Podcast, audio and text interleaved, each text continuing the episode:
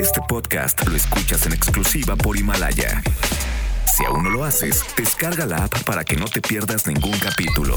Himalaya.com.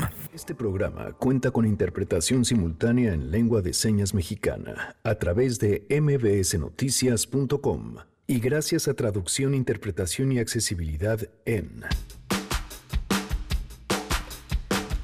Su expareja le robó sus pertenencias, extorsionó a su familia y la violentó psicológicamente en múltiples ocasiones. Hoy les compartiremos esta impresionante historia. Desde el primer año me, me el cuerno, se empezaron a desaparecer cosas en mi casa hasta llegar al punto de que ya está ropa.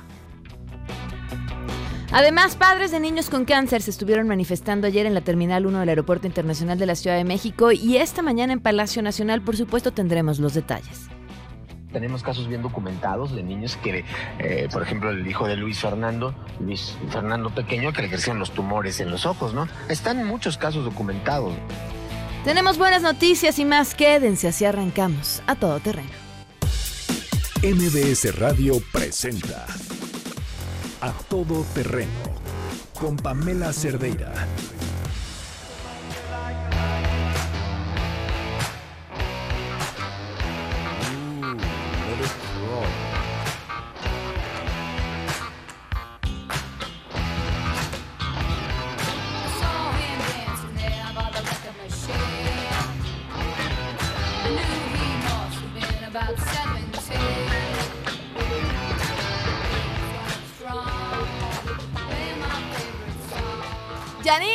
¿Cómo estás? Buenas tardes. Hola, Pam, muy buenas tardes. ¿Qué estamos escuchando? Estamos escuchando, es viernes, es digo, es casi viernes, entonces hay que ponernos rockerones.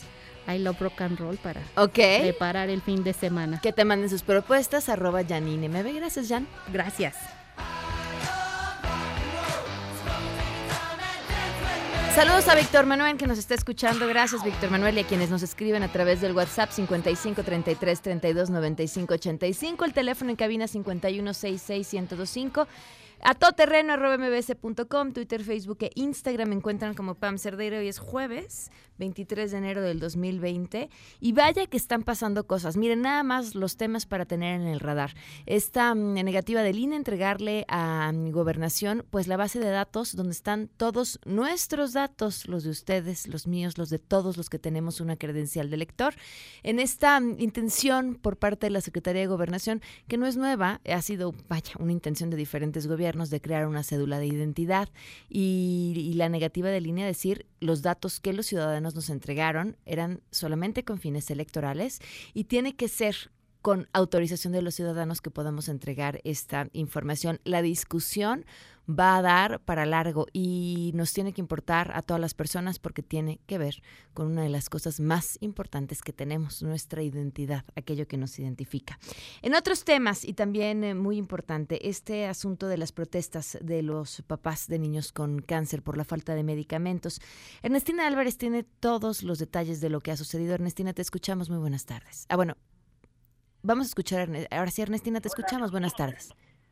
Así es, Pamela, buenas tardes para ti, para los amigos del auditorio. Pues te comento que los padres de familia de estos niños que padecen cáncer ya han estado señalando pues desabasto de estos fármacos. Se encuentran en estos momentos aquí en el Hospital Infantil de México, Federico Gómez.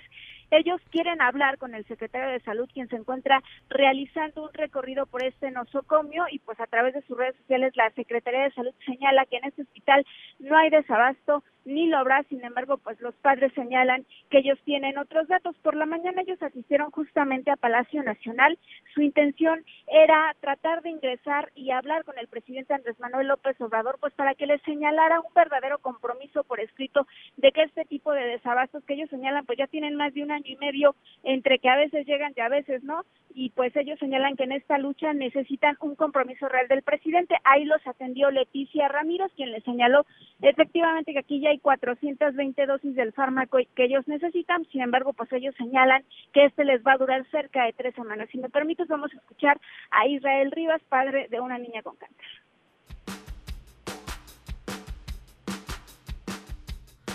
Perdón, Ernestina, al parecer tuvimos un problema a la hora de meter ese audio, pero síguenos contando, por favor. ¿Qué fue lo que dijo Israel? comentarte que Israel eh, Rivas señaló que pues ellos necesitan precisamente este compromiso de parte del Ejecutivo Federal e incluso pues amagó que de ser necesario y de no garantizarles que no va a haber este desabasto que se está reportando en hospitales del Estado de México, de Oaxaca, de Puebla y de Chiapas, ellos podrían regresar hoy al Aeropuerto Internacional de la Ciudad de México a hacer estos bloqueos intermitentes que realizaron precisamente durante ocho horas. Esto fue ayer miércoles y pues eso llevó a que incluso tuvieran confrontaciones con elementos de seguridad cuando ellos intentaron ingresar a estas salas de abordaje. Ahí también amagaron que de ser necesario pues van a entrar como sea las pistas de aterrizaje hasta que alguien les dé respuesta sobre este desabasto de medicamentos. Comentarte que ahorita pues ellos estarían esperando que los familiares que tienen adentro del hospital puedan hablar con el secretario de salud, les otorga al menos cinco minutos y otra parte de los padres pues se encuentra en el exterior de este hospital. Ellos están viendo la manera de que en uno de los estacionamientos puedan encontrar al secretario de salud y pues sobre todo se sienten a dialogar sobre cómo van a evitar futuros desabastos en este hospital y cómo restablecer los fármacos oncológicos en estos estados que ellos señalan son cerca de 10 los que no cuentan con estos fármacos. Hasta aquí la información. Gracias, Ernestina. Muy buenas tardes. Buenas tardes. Y nos acompaña vía telefónica Israel Rivas, él es padre de Dana, una chiquita con cáncer. Israel, muy buenas tardes. ¿Cómo están? Pamela, buenas tardes. Como siempre, a tus órdenes. Pues aquí estamos afuera del infantil. Pues nosotros somos, nuestros hijos están aquí, pero no traemos el carnet. Mi hija en particular acaba de salir en este momento, estaba internada, la acaban de dar de alta. Y, y por, eh, digamos, lógica del hospital no permiten que estén dos papás dentro. Eh, pero pues eh, siempre nos habían permitido el acceso. Entiendo que el secretario de Salud, por alguna razón, no quiere que entremos, no lo sé. Pero bueno, aquí están también papás de Iztapaluca y de Puebla y quieren tienen la intención de que se visibilice su situación que también es muy precaria. Están padeciendo de lo mismo. ¿También de falta de a- medicamentos? a- inclusive ya hasta nuestros médicos, que esto ya cae en la en lo irrisorio y en la esquizofrenia. Te puedes imaginar que nuestros médicos escondan el medicamento de nuestros hijos enfermos. A mí, a mí sinceramente, Pamela, no me cuadra. Era justo lo que lo que te quería preguntar. ¿Cómo, cómo ves todo lo que se dijo el día de hoy en la mañana por parte del presidente? Otra vez este lo mismo. pero Yo estuve con la, traba- eh, la jefa de, de, de- de la oficina de atención social de la presidencia de la República y me dejó frío por varias cosas. Yo les dije que el discurso del presidente era primero buscar culpables y después soluciones. Ella dice que no. Parece que escuchamos distinto y así se lo dije. Parece que vivimos de realidades distintas. Ellos dicen que no hay desabasto. Nosotros decimos que sí. Eh, me contestó algo que mejor, más frío. Me dice, vamos a trabajar el solo por hoy. Ah. Por hoy hay medicamentos, mañana no sabemos. ¿eh? Me dijo también que, pues le dije que el deber del Estado mexicano era eh, proteger la vida humana ante todo, y me dijo, sí, pero tenemos que proteger también la otra vida humana. No sé qué se ¿A refería cuál? con el tema, pero me dejó entrever como que ustedes son importantes, pero también hay otras importancias, así que, pues, este, tenemos que como, como mediar ahí, ¿no? No sé, me parece que se, des- eh, se defiende a una figura, voy a decir como son. La impresión que me dio es que se defiende al presidente y no se defiende a la gente. Esa es la idea. Parece que se defiende a un personaje político y no se defiende a la gente que estamos padeciendo. Ojalá que ojalá que se cambie de discurso y bueno me- que, que, se comiencen a, a poner en, en marcha ya las soluciones y que realmente pues esto no vuelva a pasar, ¿no? Nosotros queremos que no vuelva a suceder. Ellos dicen que es muy difícil, pero pues estamos desesperados, ¿no, Pamela? Porque están jugando con la vida de nuestros hijos. No te quiero decir que no solamente es el hospital infantil, también aquí te voy a repetir, si quieres te pago a la mamá de, de, de Puebla para que cuente su historia. Imagínate, se vino de Puebla alcanzarnos. La gente, me impresionó la gente, me, me impresionó la gente de, de Ciudad Juárez. Vamos, te- si quieres te voy contando lo que vamos a hacer. claro, El- el- va a salir ahorita el secretario de Salud por la puerta del estacionamiento del hospital infantil y va a salir, entonces vienen las, las mamás del 20 de noviembre y, y los papás este de, de Iztapaluca y de Puebla porque quieren hablar con él y quieren decirle que este mismo recorrido que vino a hacer al hospital infantil pues lo vaya a hacer a estos hospitales en este momento que también están padeciendo. Es imposible que lo hagan en Ciudad Juárez o en Oaxaca, que tuvimos una representación de ellos el día lunes, estuvieron con nosotros, hicimos al Senado de la República. Así que bueno, ojalá, ojalá los escuchen. Eh, ya llegaron allá a la puerta, los papás se van a poner en la puerta del estacionamiento del hospital infantil, aquí en la colonia de doctores en Doctor Max, y ojalá los puedan escuchar para que vean, para que vea el, sector de salud estas otras realidades y que no solo es el hospital infantil. Y bueno, que se deje de buscar chivos expiatorios y ya que como gente madura y adulta se pongan a buscar primero las soluciones a este grave problema. ¿Qué está pasando en el 20 de noviembre? No tienen nada, tienen la misma situación. Aquí hay una mamá que les llevó un pliego petitorio bastante grande de todo lo que hace falta. Les dijo, no hay agujas, no hay catéter. Les dio una lista de medicamentos. Aquí está frente a mí. ¿Me la puedes pasar? De todos los medicamentos que, que, que, hacen falta en ese hospital del Liste, ¿no? ¿Podemos hablar, Israel, con ella y con la mamá de Puebla también? Sí, mamá de Puebla, te la paso. Muchísimas gracias. hablar en vivo contigo. Bueno. Gracias, muy buenas tardes. ¿Con quién tengo el gusto? Bueno, no, no. Permítame, porque estamos ahí. Bueno. Pues entendemos la situación en estos momentos. Al grupo de papás que se encuentran justo a las afueras. De aquel lado, de la ventana. Señora, ¿ya podemos platicar? Están a las afueras del hospital esperando a que salga el secretario para pedir pues esta misma visita en el resto de los hospitales que también están padeciendo. ¿Qué tal? Muy buenas tardes.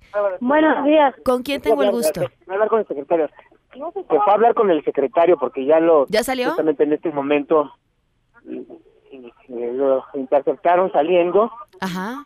Los papás de Tapaluca y los papás de Puebla, entonces están haciendo estas reclamaciones. Una mamá se puso frente al coche del secretario para no dejarlo pasar. No, dejen pasar a la mamá de Puebla, medios, por favor. Dejen pasar a la mamá de Puebla. Dejen pasar a la mamá de Puebla, por favor. A ver, medios, dejen pasar, no sean malitos, a la mamá de Puebla. Chavos, dejen pasar a la mamá de Puebla, no sean malos. Este, un gesto de solidaridad ahí con nosotros, por favor. Israel. Dejen pasar a la mamá de Puebla. Vamos a comunicarnos en unos momentos con ustedes para ver qué pasó. Pasar a la mamá de Puebla. Por favor, dejen pasar a la mamá de Puebla. Esto que nos está narrando Israel en estos momentos es justamente en el, en el Hospital Federico Gómez, donde están reunidos papás que tienen eh, hijos internados en diferentes hospitales e institutos ante el tema del desabasto. Dejen pasar a la mamá de Puebla. Vamos a estar en contacto con Israel más adelante. Vamos a dejarlo, porque además para eso está ahí, para tratar de hablar con el secretario y tratar de resolver el problema. Híjole, fuertísimas estas declaraciones que da sobre la respuesta que le dieron en presidencia, resolver el problema por hoy, cuando ya lo habíamos hablado antes, cuando alguien está recibiendo un tratamiento contra el cáncer y la periodicidad de las quimioterapias es de una semana, retrasarse un día es un problema. Pero bueno, vamos, vamos con más información, tenemos buenas noticias. Citlali Sainz, alégranos el corazón, Citlali, te escuchamos. Muy buenas tardes. Hola, Pamela, buenas tardes a ti también, a nuestros amigos del auditorio. El secretario de Turismo de México, Miguel Torruco Márquez, inaugura en Madrid el pabellón de México en la Feria Internacional de Turismo de España, donde busca promover la riqueza cultural y gastronómica de México. El secretario recordó que la cocina tradicional mexicana es una manifestación cultural viva, antigua, con continuidad histórica y originalidad de productos técnicos y procedimientos que tienen como base el maíz, el frijol y el chile y recordó que en 2010 la cocina de México fue declarada por la UNESCO Patrimonio Inmaterial de la Humanidad y es que la CETUR refirió que también se promueve el programa Pueblos Mágicos que nació en 2001 con el objetivo de conformar pues una oferta turística complementaria y diversificada hacia el interior de la República Mexicana que mostraría los atributos históricos y culturales de muchos de los de las poblaciones pequeñas y que bueno que pintan para ser pueblo mágico. Torruco Márquez en esta gira que está realizando en España indicó que el año pasado la Secretaría de Turismo organizó en Pachuca Hidalgo el primer tianguis de pueblos mágicos que rebasó todas las expectativas iniciales, registró 151 mil asistentes y una derrama en la localidad de 147 millones de pesos. Y bueno, finalmente Pamela, el secretario, afirmó que esta feria internacional, mejor conocida como FITUR, es un evento de la industria que estrecha los lazos entre la comunidad turística y fortalece el crecimiento y prosperidad de la actividad turística mundial. Pamela, mi reporte al auditorio. Gracias, Itlali, muy buenas tardes. Buenas tardes. Vamos a enlazarnos de nuevo con Israel. Israel, ¿qué pasó? Los agarramos prácticamente en medio de la salida del secretario. Cuéntanos. Sí, pues se interceptaron a las papás de Puebla y de Itapaluca al secretario de Salud que viene saliendo del hospital infantil. Y bueno, están hablando en este momento con él. Le están diciendo de estas otras realidades en otros hospitales y que no solo culpen al hospital infantil de que hay desabasto, porque esto es una crisis, vuelvo a repetir, a nivel nacional. ¿Qué respuesta? Que no se quiera aceptar que es una crisis de salud en todo el país, esto es otra cosa muy diferente, pero estamos padeciendo todos, ya están hablando las mamás y los papás y le están diciendo todo esto que está que están eh, viviendo en sus hospitales. Y, me parece que, que si el gobierno no entiende y no reconoce que hay una crisis de salud en materia nacional, pues esto se va a agudizar. Y más si comienzan a culpar a nuestros médicos, que esto me parece más grave. Eh, usted decía, me parece una ignominia culpar a quienes todos los días salvan nuestra, la vida de nuestros hijos. Y ojalá, Pamela, ustedes pudieran hacer un reportaje ahí como medios de comunicación y venir a ver el esfuerzo que hacen los médicos por atender a nuestros hijos. ¿Te imaginas tú que ellos estén escondiendo el medicamento? Yo no, ¿eh? Yo no, quiero creerlo. Hacemos lazos muy fuertes con ellos porque los tratamientos son muy largos y esto me parece que, que esta declaración tan desafortunada que se en la mañana puede causar mucho más problemas que ayudar. Si la intención del gobierno es echar a pelear papás con gente del hospital, no lo van a lograr. No lo van a lograr. ¿Qué otras medidas van a tomar, están pidiendo que se baje el secretario de salud en este momento. Están pidiendo que, que hable, que hable y se encare y que asuma su responsabilidad porque además nos prometió en el pasado de Sabasto que esto no volvería a pasar y está sucediendo. Pues Israel, ¿te parece? Volvemos a estar atentos y te, nos comunicamos en unos minutos para ver cuál fue el resultado. Eh, yo casi no te escucho, perdón. Nos comunicamos en unos minutos para ver cuál fue el resultado. Sí. Gracias, Israel. Israel, padre de Dana, una menor con cáncer. Vamos a una pausa y continuamos. Regresamos a todo terreno. Este podcast lo escuchas en exclusiva por Himalaya. A todo terreno con Pamela Cerdeira. Continuamos. That's alright. Welcome to my silly life. Mistreated, this place misunderstood. Continuamos a todo terreno. Cuando hablamos acerca de la violencia, eh, a veces nos limitamos a entenderla desde nuestra experiencia. Nuestra experiencia es limitada y además estamos tan acostumbrados a ella que le ponemos un velo inmenso. Yo eh, he escuchado, eh, bueno, incluso el relato que les transmitimos aquí del hermano de esta mujer que fue asesinada el año pasado eh, a manos de su ex marido y cuando le preguntaba la historia acerca de cómo había sido su relación, el hermano me respondía, pues normal, o sea, celos, lo normal en una pareja. Y es que estamos acostumbrados a que lo normal sean unos límites de violencia que no deberíamos estar tolerando. Les comparto esta historia de una mujer valiente que se atrevió a hablar después de mucho tiempo de haber vivido en una relación muy violenta. Y se atreve a hablar porque hoy esta persona con quien compartió una relación y con quien tuvo hijos ha decidido exponer y exhibir y mentir sobre todas las personas quienes la rodean, incluso ha llegado tan lejos, esto no lo dice en la entrevista, pero me lo comentó a mí de manera personal, de poner anuncios con el teléfono celular de su hija eh, como si ofreciera servicios de escort para que le llegaran mensajes de hombres a su hija, menor de edad, por cierto. Esta es la historia de Ingrid. ¿Cómo lo conociste? Lo conocí porque conocí a su hermana. A su hermana la conocía eh, por amistades en común. Eh, y después ya un día en un restaurante aquí se me acercó y como que me empezó a tirar la onda. Y ahí, ahí me enganché. Yo venía de una desilusión amorosa, entonces yo que estaba como en un momento muy vulnerable. Y, y, de hecho yo creo que es el perfil que él busca de mujeres, ya viéndolo después ya casada, eh, en las veces que me fue infiel, que fueron varias, pues sí veía yo luego el perfil de las, las mujeres con las que se involucraba y yo que eran como mujeres que estaban en, en cierto momento en su vida como muy vulnerables, ¿no? Entonces eh, eh, eso le funcionaba a él, ¿no? Entonces pues ya lo conocí y, este, y me embaracé y este y pues me acabé casando después con él, ¿no? Este, él una persona pues sin preparación, o sea, la verdad es que creo que ni estudió la prepa. Entonces, pues había sido un junior toda la vida hasta que de pronto la vida les cambió de la noche a la mañana. Entonces, eh, pues mi papá le ofrece trabajo cuando me caso con él, pero pues una persona eh, muy, mm, muy demandante en el sentido que él se sentía como que merecía todo sin hacer grandes esfuerzos porque pues nunca los habían hecho. La verdad es que tuvo una educación bastante laxiva en el sentido de que, de que no tenía límites, ¿no? Este... Pero ¿cómo era él contigo?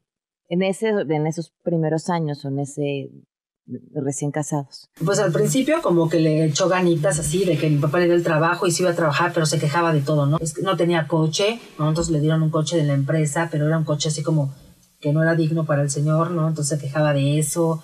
Y, y la verdad, eh, pues de esas personas como que quieren todo de la vida, pero sin hacer el mínimo esfuerzo. Entonces, este, pero desde el primer año me, me, pitó el cuerno, este, luego pues, se empezaron a desaparecer cosas en mi casa, así como que, pues si yo tenía, ¿no? Mi esclava de oro, mis dijes, mis anillos, cosas así, y de repente empezaron a desaparecer, ¿no? Este, hasta llegar al punto de que ya está ropa. ¿Y tú sospechabas de él cuando te faltaban cosas? Pues al principio yo pensaba que era la, la persona que trabajaba conmigo, ¿no? Pero este, pero no, o sea, ya casada, después me encontré con personas que lo conocían mejor que yo, eh, porque la verdad es que de novia no duré casi nada, o sea, me embaracé muy rápido, entonces no, la verdad no lo conocía bien. Entonces luego cuando me encontré gente me decía, pues que ¿por qué te casaste con Federico Legorreta? ¿No? Era así como, o sea, no, no eres el perfil, ¿no? Entonces, este, pues sí, me empecé a enterar de cosas, sin embargo yo pues estaba con esta idea de, de que sí quería este sueño que tenemos todas de que pues ya tenía un hijo, luego ya tenía la otra niña, entonces pues yo sí quería así como que mi casita, ¿no? Y mi sueño así de, de, y creo que también mucho porque hay veces que, que sientes que la sociedad te juzga, ¿no? Entonces como que, pues no, no quería ser así como la mamá soltera o la divorciada o la, no, no, entonces sí, sí, sí a lo mejor vi los focos rojos y, y los ignoré. ¿Qué ignoraste? ¿Cuáles eran esos focos rojos que ignoraste? Empezaron a desaparecer cosas, que, que siempre el celular, este, como que cuando no tienes nada que ocultar, pues puedes dejar tu celular así, ¿no? Un celular siempre muy, muy con él, muy como escondido, lo cargaba en lugares como en la sala, o sea, cosas así. Entonces también como que empecé a, a, a darme cuenta que pues también eh, se relacionaba con personas, ¿no? Pues de dudosa procedencia, la verdad, ¿no? O sea, y pues también yo estaba como muy enganchada en, en la parte sexual con él. Uh -huh. Como que él sabía por dónde llegar. Uh -huh. pues cuando hacía algo sabía cómo buscarme y cómo iba a volver a caer, ¿no? Muy maquiavélico, muy maquiavélico porque es una persona que, que tomaba fotos, guardaba ubicaciones de, de lugares, hasta de países, de, o sea, bueno, hablando de Estados Unidos o cosas así. Guadalajara, o sea, cuando iba guardaba las ubicaciones, entonces sumamente mentiroso, pero mentiroso, mentiroso, mentiroso. Entonces me envolvía y yo volvía a caer de veras. Y de veras le creía, porque, porque te decía las cosas con tal seguridad que de veras hasta caía otra vez, ¿no? Me, me decía, punto que estaba en, en, en, por decir algo, en Guadalajara y me mandaba una ubicación y resulta que estaba en otro lado pintándome el cuerno con alguien más. O sea, muy, muy, muy este, mentiroso y, y sabía cómo, cómo envolverme. ¿Cuándo decidiste ponerle fin? ¿O cuál fue tu fondo? Él es una persona que cuando yo la conocí era sumamente delgado. Luego decidió que quería estar así fuerte. fuerte y se empezó a inyectar anabólicos y todo. También esa parte este, se empezó a volver como muy violento. O sea, tengo entendido que el inyectarte anabólicos, testosterona y todo, hay como evidencias y hay como, como información de que el carácter de las personas se, se cambia, ¿no? Entonces se empezó a volver súper agresivo entonces, eh, en una ocasión que yo no quería que, de las muchas veces que nos separamos, porque fue una relación este, cíclica súper tóxica, de que lo corría, se iba, este, se iba a meter a casa de sus papás, porque obvio siempre ha dependido de ellos, luego regresábamos así. Entonces, en esas idas y venidas hubo una vez que no le dejaba ver a los niños, Entonces me pateó, me pateó la camioneta, me rompió el retrovisor, el espejo retrovisor, entonces, bueno, de los laterales.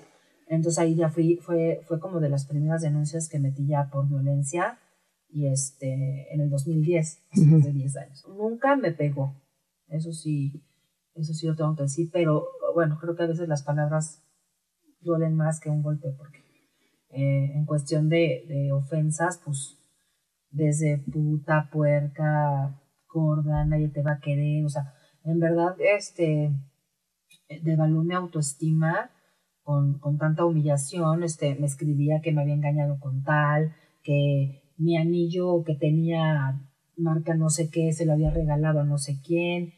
Se empezaron a desaparecer todas mis bolsas de marca, todas, todas, todas, todas, este, ropa de marca. Entonces ahí ya fue cuando dije, es que esto no es como normal, ¿no? Entonces luego ya entre la ropa le empecé a encontrar como bolsas de, pues creo que les llaman grapas. Ya me di cuenta que también consumía, consumía drogas, ¿no? Y este y así, o sea, yo me podía ir de cuenta a, un curso o algo y cuando regresaba ya no estaba el coche, ya no estaba la bocina, ya no estaba la televisión, o sea, cargaba los coches y se iba a Guadalajara con todas mis cosas.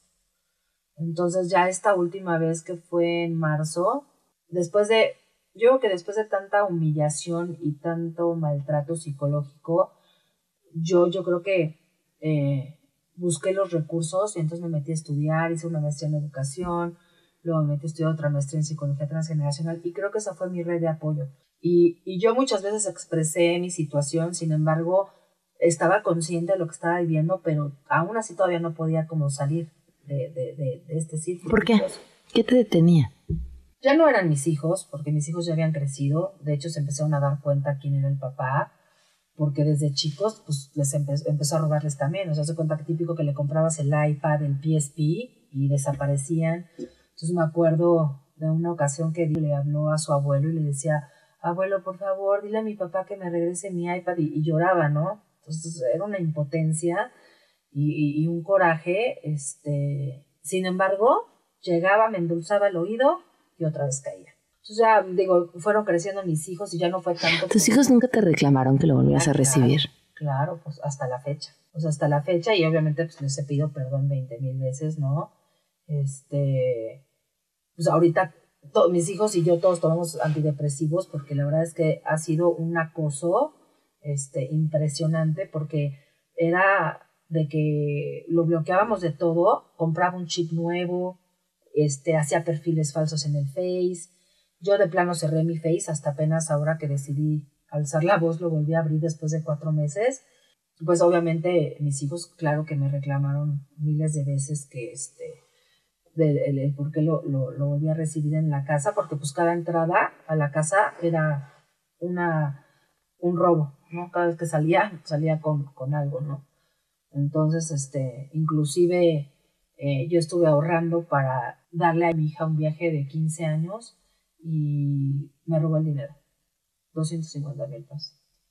Me robó tres coches. Este, ¿Denunciaste esos robos? Sí.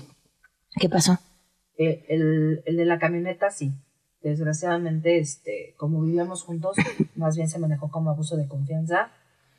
Entonces, este... No pasó nada. No, no. De todas maneras se le puede requerir la unidad y se le debe requerir la unidad, ¿no? Pero no se lo han pedido. Mm, no, procede, no, no, no, no procede. O sea, tengo muchas denuncias que, muchas que sí, y otras que, que, no, han caminado, ¿no? ¿Qué más? Bueno, esta última vez, como yo que como siempre caía yo, y esta última vez, ahora sí tenía la fortaleza para decir ya no más, pues obviamente eh, eh, era un enojo de parte de él, porque era así de, pero perdóname, pero me fui, pero yo te amo, pero no sé qué, pero no sé cuánto. Y, este, y al ver que yo puras negativas, pues entonces, entonces era cuando se enojaba y ¿te acuerdas de tu reloj Cartier? Pues se lo regalé a no sé quién y te acuerdas en tu casa, pues ahí me acosté con no sé quién, este, y me empezó a decir todo lo que me había hecho, ¿no? Ya en, su impotencia de no poder conseguir otra lo, que, lo que normalmente siempre, siempre lograba, ¿no? Entonces, este, muchas faltas de respeto, o sea, hacia mi persona físicamente, que si gorda, que si con celulitis, que si yo tuve un problema mm, con los ganglios, entonces me tuvieron que hacer una cirugía y tengo varias cicatrices, entonces era referirse a mis cicatrices, entonces era humillación tras humillación, este, muy, muy fuerte, la verdad es que eh, no, no sé cómo pude aguantar tantas, tantas humillaciones.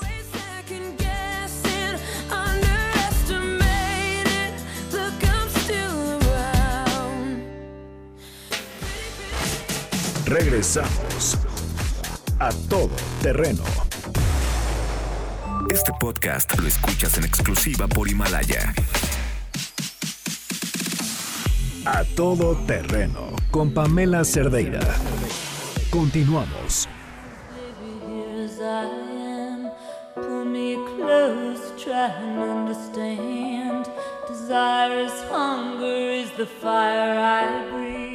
Una de las razones por las que le estamos transmitiendo esta entrevista, por supuesto que tiene que ver con entender el contexto de la violencia y cómo se vive desde diferentes ámbitos. Y la otra es el tema de la impunidad. Este caso tiene varias denuncias en contra de este sujeto y ninguna de ellas ha caminado. Esta es la continuación de la entrevista. Cuenta lo de la foto. Ah, la foto, este, pues hizo un Photoshop y entonces, este, me puso, ahí tengo también esa evidencia que me pone que, que me va a hacer llorar lágrimas de sangre, que se la va a mandar a todo el mundo. ¿Cómo es este Photoshop? Estoy desnuda, o sea, se supone que estoy desnuda con las piernas abiertas, ¿no? Entonces, este, pues la empezó a, a, a, a mandar a, primero a amigos, amigas mías, a, a, a, mi papá, a mi papá se la mandó varias veces, le dijo que, que si no le depositaba tal cantidad de dinero la iba a hacer viral, la iba a subir a la página del negocio. Mi papá accedió, eh, le depositó, pero esa noche no lo dejó dormir. O sea, porque es una persona muy compulsiva. También, obviamente, mi familia, en particular mi papá, ha sido blanco de muchísima agresión de parte de, de esta persona. Eh, se ha referido a él que es un cerdo, que, que es pederasta, inclusive también dijo que había abusado de, de mi hija, de, de, de, su nieta. Todo el mundo ha abusado de mi hija, ¿no? O sea, mi hija ha sido blanco para él. Desde el discurso de él. Ajá, desde el discurso de él, obvio. Y este, entonces la foto le estuvo amenazando, entonces mi papá accede, le deposita, pero mi papá ya se presenta en la Fiscalía de Antisecuestro y Extorsión, entonces ya levanta una denuncia. Eh, todo está, este, todo está... Eh, todo está pues este documentado documentado exacto por la por la policía le pidieron su celular la policía cibernética se metió él la verdad eh, eh, no es una persona muy brillante sí es manipulador y todo pero por ejemplo dio el número de su cuenta entonces pues está el delito consumado no o sea es una cuenta que está a su nombre donde se le hizo el depósito le mandó la tarjeta fotos de la tarjeta a mi para que le depositara ahí. Depositar ahí. Entonces digo, ahí no se vio nada brillante, pero bueno, para nosotros fue algo bueno porque... Fue algo bueno y no, porque no ha pasado nada. Exacto, fue algo bueno y no. O sea, bueno porque tenemos todos los elementos para demostrar que, uh -huh. que se cometió un delito. Entonces, ¿Qué pasó después de que tu papá, bueno, pagó, pero inició una denuncia? ¿Y qué más hizo? Entonces le volvió, le dijo mi papá, sabes que ya te deposité, Federico, por favor deja el negocio en paz, tus hijos comen de aquí estás dañando nuestra imagen, eh, tú no les das, nunca les has dado nada porque esos nunca los ha mantenido, siempre los he mantenido yo. Eh, cuando él trabajaba, pues ni siquiera recuerdo si alguna vez me dio dinero, inclusive cuando nos divorciamos, el juez pues dictó una pensión eh, bastante baja porque él argumentó que no trabajaba, pero que su papá le iba a ayudar, no sé qué. En la vida me ha dado pensión, uh -huh. en la vida. Y bueno, y ahorita pues seguimos en la espera. Las autoridades dicen que, que pidieron la sábana al banco. ¿A quién más le mandó esa fotografía? Uy, amigas mías, uh, ya cuando fue ya... Porque al final, bueno, eh, yo tengo 47 años casi, entonces, eh, digo, no me gusta que una foto, según mía, ande por ahí, pero al final, pues yo sé quién soy, yo sé que no es cierto, yo sé, tengo recursos para poder sostenerme, pero ¿cómo les dices a tus hijos de 16 y 17 en ese entonces que les están llegando fotos a sus amigos de su mamá? No. Entonces, pues sí, o sea, mis hijos entraron en crisis, mi hijo que ahorita ya tiene 18, pues verdaderamente furioso, o sea, de querer tener al papá enfrente para abrírsele encima, ¿no? Lejos de quererme hacer daño a mí, que principalmente yo creo que el daño me lo quería hacer a mí, pues eh, se los hizo a ellos, ¿no? Haciendo eso, ¿no? Porque obviamente eh, lo bloquearon de todo, de hecho cambiamos de celular todos para que ya no pudiera este, acceder por lo menos a estar mandando WhatsApp. Pero, ¿cómo le dices a tus hijos de 16 y de 18 años que están en la edad de, de pertenencia, de grupos, de que no pueden tener un Instagram o que no pueden poner su nombre real en el Instagram? O sea, ya era como quitarles demasiado, o sea, ya eran demasiados duelos, ¿no? Otra cosa que hizo que también me pareció muy fuerte y, y la verdad es que ahí ya no le di seguimiento, no sé por qué, la verdad, pero Hace un año le hicimos una despedida porque se iba a estudiar fuera y su papá le ofreció cocaína y lo hizo que consumiera cocaína. Yo me enteré de esto un año después porque no me lo contó. Eso fue un año estudiar fuera y cuando regresó me lo contó y yo no lo podía creer. Entonces, pues bueno, o sea, verdaderamente estamos hablando de una persona que está total y absolutamente enferma y que es un peligro. Y yo que el peligro mayor es que como él ya no tiene nada que perder, porque no tiene nada, no tiene dinero, no tiene coche, no tiene casa propia, o sea, vive pues ahí de arrimado con sus papás otra vez como niño. Entonces yo que eso es lo que lo hace también peligroso, que no tiene nada que perder.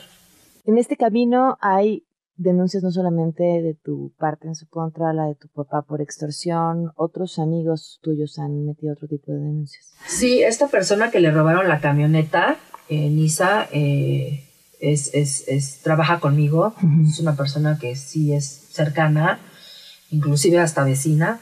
Eh, está esa denuncia de la camioneta que no te explicas como una denuncia de robo, ¿no? Donde estás dando todo, no haya caminado está eh, la denuncia de otro amigo que también este, lo difamó, este, también el abuso de mi hija, según, es otra persona más. Eh, tuvo que cambiar hasta su nombre en el Facebook, porque aparte pues él es terapeuta justamente de adicciones, entonces me explicó también, me dijo es que él, él entra en crisis fuertes cuando yo que no tiene dinero para poder comprar y consumir, ¿no? Entonces, este, me dijo, pero pues imagínate cómo puede dañarme si es mi profesión, yo me dedico a esto y que esté diciendo que yo abuse de, de, tu hija, ¿no? Es la verdad de una persona muy comprensiva, muy comprensiva en ese sentido, este, porque la verdad es que no, la, no, no se enojó conmigo, pero lo, entiendo perfecto. Entonces también hay una denuncia aparte de él, eh, denuncia de mi hermano, ¿no? Este, porque le, le, le escribió que iba a violar a su esposa, que que le iba a romper la cabeza contra, contra el piso. Eh, em, con los de mi papá, también pues, difamación todo el tiempo. ¿Qué te llevó a querer alzar la voz finalmente y hacerlo público? Este, pues mira, yo me casé, entonces la verdad es que esta persona con la que me casé eh, trabaja en el, en el sistema, ¿no? en el gobierno, entonces otra vez el, el abuso de, de Ivana.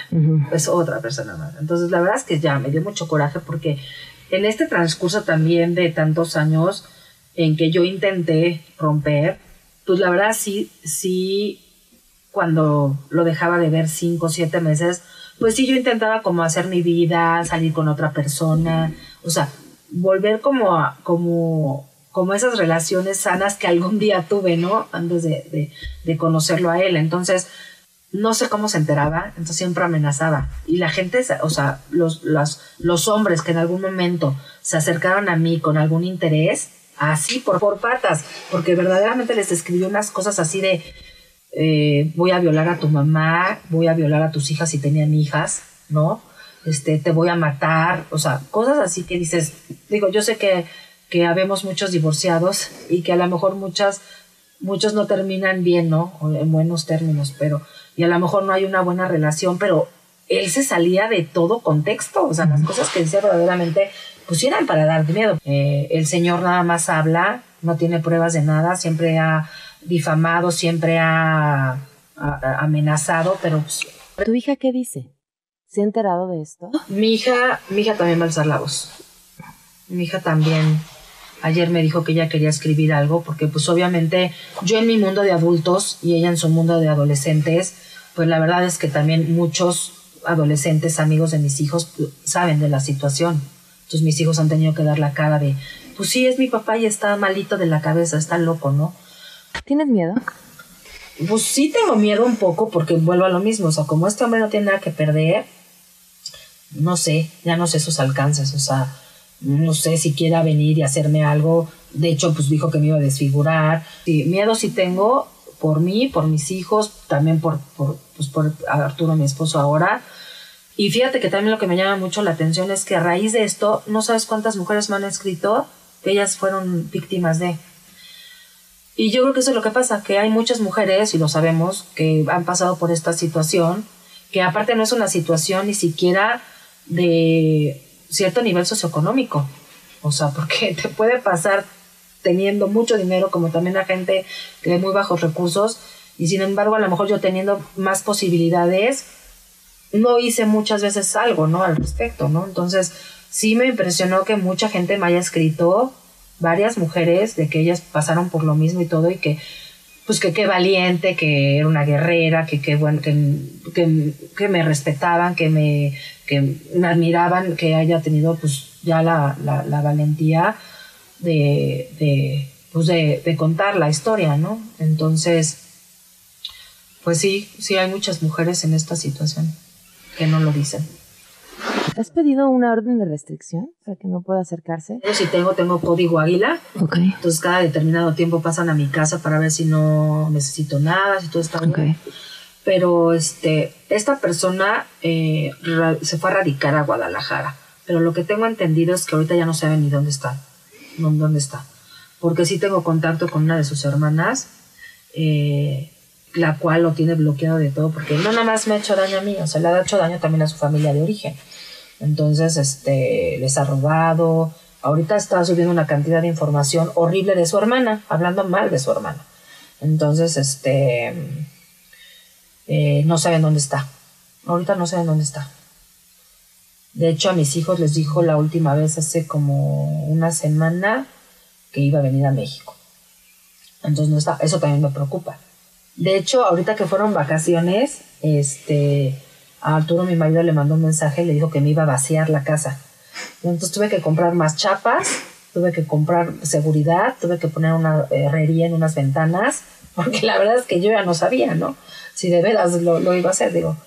Normalmente nadie avisa cuando hace algo, pero mira, con esta persona no se sabe. Entonces tuve que poner seguridad para poderme irme de vacaciones unos días en paz. Entonces es este acoso to- to- todo, todo el tiempo, ¿no? O sea, si no es amedrentando con groserías, este, eh, sobajándote, es, es, es, es este tipo de cosas de del maltrato psicológico de, a ver, me voy de vacaciones y voy a regresar, mi casa va a estar vacía, entonces no, vamos a poner chapas, vamos a reforzar. Entonces es todo el tiempo, o sea, la verdad es, es de volverte loca, es de volverte loca, o sea, es por eso que sí también alcé la voz, porque necesitaba, así como tú me estás haciendo favor de pues, tener un foro y poder expresar, también se han acercado otras personas también a, a quererme ayudar, que a lo mejor tienen las relaciones, la forma y todo, porque yo no puedo seguir viviendo así con este hombre, o sea, no cabemos los dos en este mundo, no sé qué pasa, pero, pero, pero yo no puedo seguir viviendo así.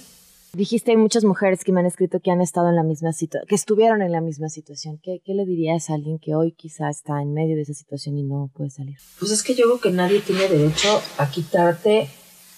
Mira, las cosas materiales al final vienen y van, o a lo mejor ya no vienen, pero que alguien te quite tu paz, tu salud mental, o sea, es que eso nadie tiene derecho. O sea, nadie, nadie tiene derecho. Entonces, yo creo que estando en una situación así no puedes salir sola. Definitivamente. Sola no.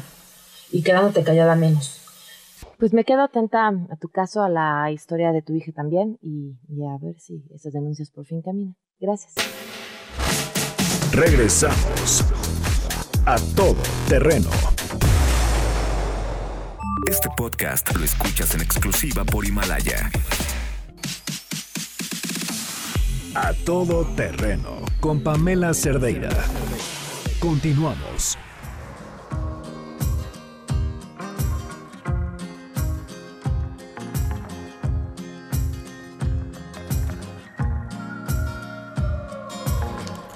12 con 53 minutos, continuamos a todo terreno. ¿Cómo entender esta información? ¿Mejoramos ocho lugares en el índice de percepción de corrupción o en realidad nada más mejoramos un punto en el índice de nacional, en el índice, perdón, de percepción de corrupción que, que nos sitúa ocho lugares arriba de lo que estábamos el año pasado, en referencia a este ranking en el que se evalúan 180 países. Y aún así, independientemente de esto, el lugar en el que estamos pues sigue siendo vergonzoso. Le agradezco muchísimo a Sofía Ramírez que nos acompaña vía telefónica. Sofía, ¿cómo estás? Muy buenas tardes. Buenas tardes, Pamela, a ti y al auditorio. Pues tienes toda la razón. Esto de decir, ¿pero qué? Perdimos nada más un punto, ganamos seis, siete, ocho lugares. Eh, la verdad es que no podemos irnos con la pinta en un grupo de 180 países que son prácticamente todos los territorios y países que se miden eh, por transparencia internacional para el índice de percepción de corrupción. No importa tanto el lugar en el que estés, porque tú sabes que además hay varios países que están en el mismo en el mismo puntaje que nosotros, o sea, hay otros seis países con los que compartimos eh, los 29 puntos. Y obviamente por eso estamos ganando ocho posiciones porque además de los seis con los que estamos compartiendo pues hubo algunos un par que, que le fue peor que a nosotros. Y entonces eh, cuando a un montón de gente o un montón de países le va bien no quiere decir que a México le, le va mal perdón cuando un grupo de personas o de países le va mal no quiere decir que a ti como país te vaya bien. mejor. Claro. entonces mira creo que la interpretación que estás haciendo es correcta. Hay que tomar en cuenta que eh, perdimos muchísimos puntos, perdimos seis puntos desde 2014 y eso lo que nos indica es que pues la gente a la cual se le preguntó sobre la percepción de corrupción, que ojo, esto no es una encuesta abierta, es una encuesta a empresarias, empresarios y a gente especialista en, en temas de corrupción, eh, a la gente a la cual le preguntaron en estos últimos años, pues iba deteriorándose la opinión en el sexenio Peña, a partir de los escándalos de Casa Blanca y del lamentable hecho de Ayotzinapa. O sea, es inevitable pensar que en 2014 la aprobación presidencial de Peña Nieto se fue para abajo y la percepción de corrupción también. Ahí se fue para arriba en México. Entonces íbamos perdiendo puntaje porque entre menos puntos tengas, quiere decir que más corrupto eres. Digamos, nuestros 29 puntos hoy día realmente no son un gran logro, como decía al principio. eh, y, y bueno, pues es importante darnos cuenta que como esto no es una encuesta al público en general, pero sí a, estos expertos y empresarios, pues vemos que hay un, una, pues un bono de confianza que le da eh, este grupo de personas a la nueva administración y le otorga un puntito más, que eso nos mueve, bueno, pues seis, seis posiciones para arriba. Pero mira, quiero además eh, poner en perspectiva el informe, o sea, no somos el único país que ha mejorado ni que ha empeorado, en general el promedio mundial y el promedio de, de toda la eh, el continente americano se ha mantenido a lo largo de los años en 43 puntos sobre 100 es decir estamos todos mal sí. Pero hay otros países que están empeorando. Por ejemplo eh, tenemos el caso de Canadá que que había estado muy bien rankeado en los últimos años con 81 puntos sobre 100 hay que tomar en cuenta que los países más eh, con calificaciones más altas son 88 puntos el año pasado Dinamarca y 87 puntos este año Dinamarca junto con otros países. Pero Canadá estaba en el grupo de los de 80 y más y cayó al grupo de los 70 eh, y eso te habla de que no solo Canadá, sino muchos de los países ricos con eh, regímenes legales mucho más estrictos eh, que los de los países emergentes, como es el caso de México, pues están viendo eh, cómo se deteriora la percepción de corrupción. Y eso tiene que ver con que la corrupción es global hoy en día y los países más ricos, con, con reglas y leyes más estrictas, están llevando sus capitales y, y sus mecanismos de corrupción a economías más pequeñas, a latitudes donde el Estado no tiene tanta presencia o tanta capacidad de eh, pues implementar las reglas anticorrupción. Y bueno, pues eso está llevando a que la corrupción no sea solamente local, como era eh, lo que conocíamos antes y que obviamente está vinculada a la concentración del poder político y económico, sino que también se está moviendo a eh, esquemas internacionales. Y el segundo punto que quiero destacar es que esto solamente mide percepción de corrupción en relación con el gobierno. Y lo que y lo que hemos logrado eh, a través de sociedad civil, pero de una discusión permanente internacional, no quiero abrogarnos aquí a, el país, digamos, solamente la discusión, es que el sector privado cada vez tiene un rol más importante, porque por cada esquema de desvío de recursos, pues hay un prestanombres, una empresa fantasma, una empresa legítima que está prestando sus facturas, hay siempre alguien del lado privado y eso no se mide en esta encuesta. Entonces, creo que hay que no irnos con la cinta, que estamos eh, un poquito mejor que el año pasado, casi que podría ser por el error estándar y por la, pues simplemente por el cambio de régimen, esto que te decía yo hace un rato, el, el bono de credibilidad. Creo que hay que seguir con la guardia alta, hay que reforzar nuestras instituciones, Sistema Nacional Anticorrupción, con énfasis en lo local, Fiscalía, por supuesto, para que haya eh, menos impunidad. Y, y bueno, pues hay que seguir haciendo énfasis en los elementos que nos quedan pendientes, como las declaraciones 3 de 3. Sofía, como siempre, un gusto poderte escuchar. Muchísimas gracias.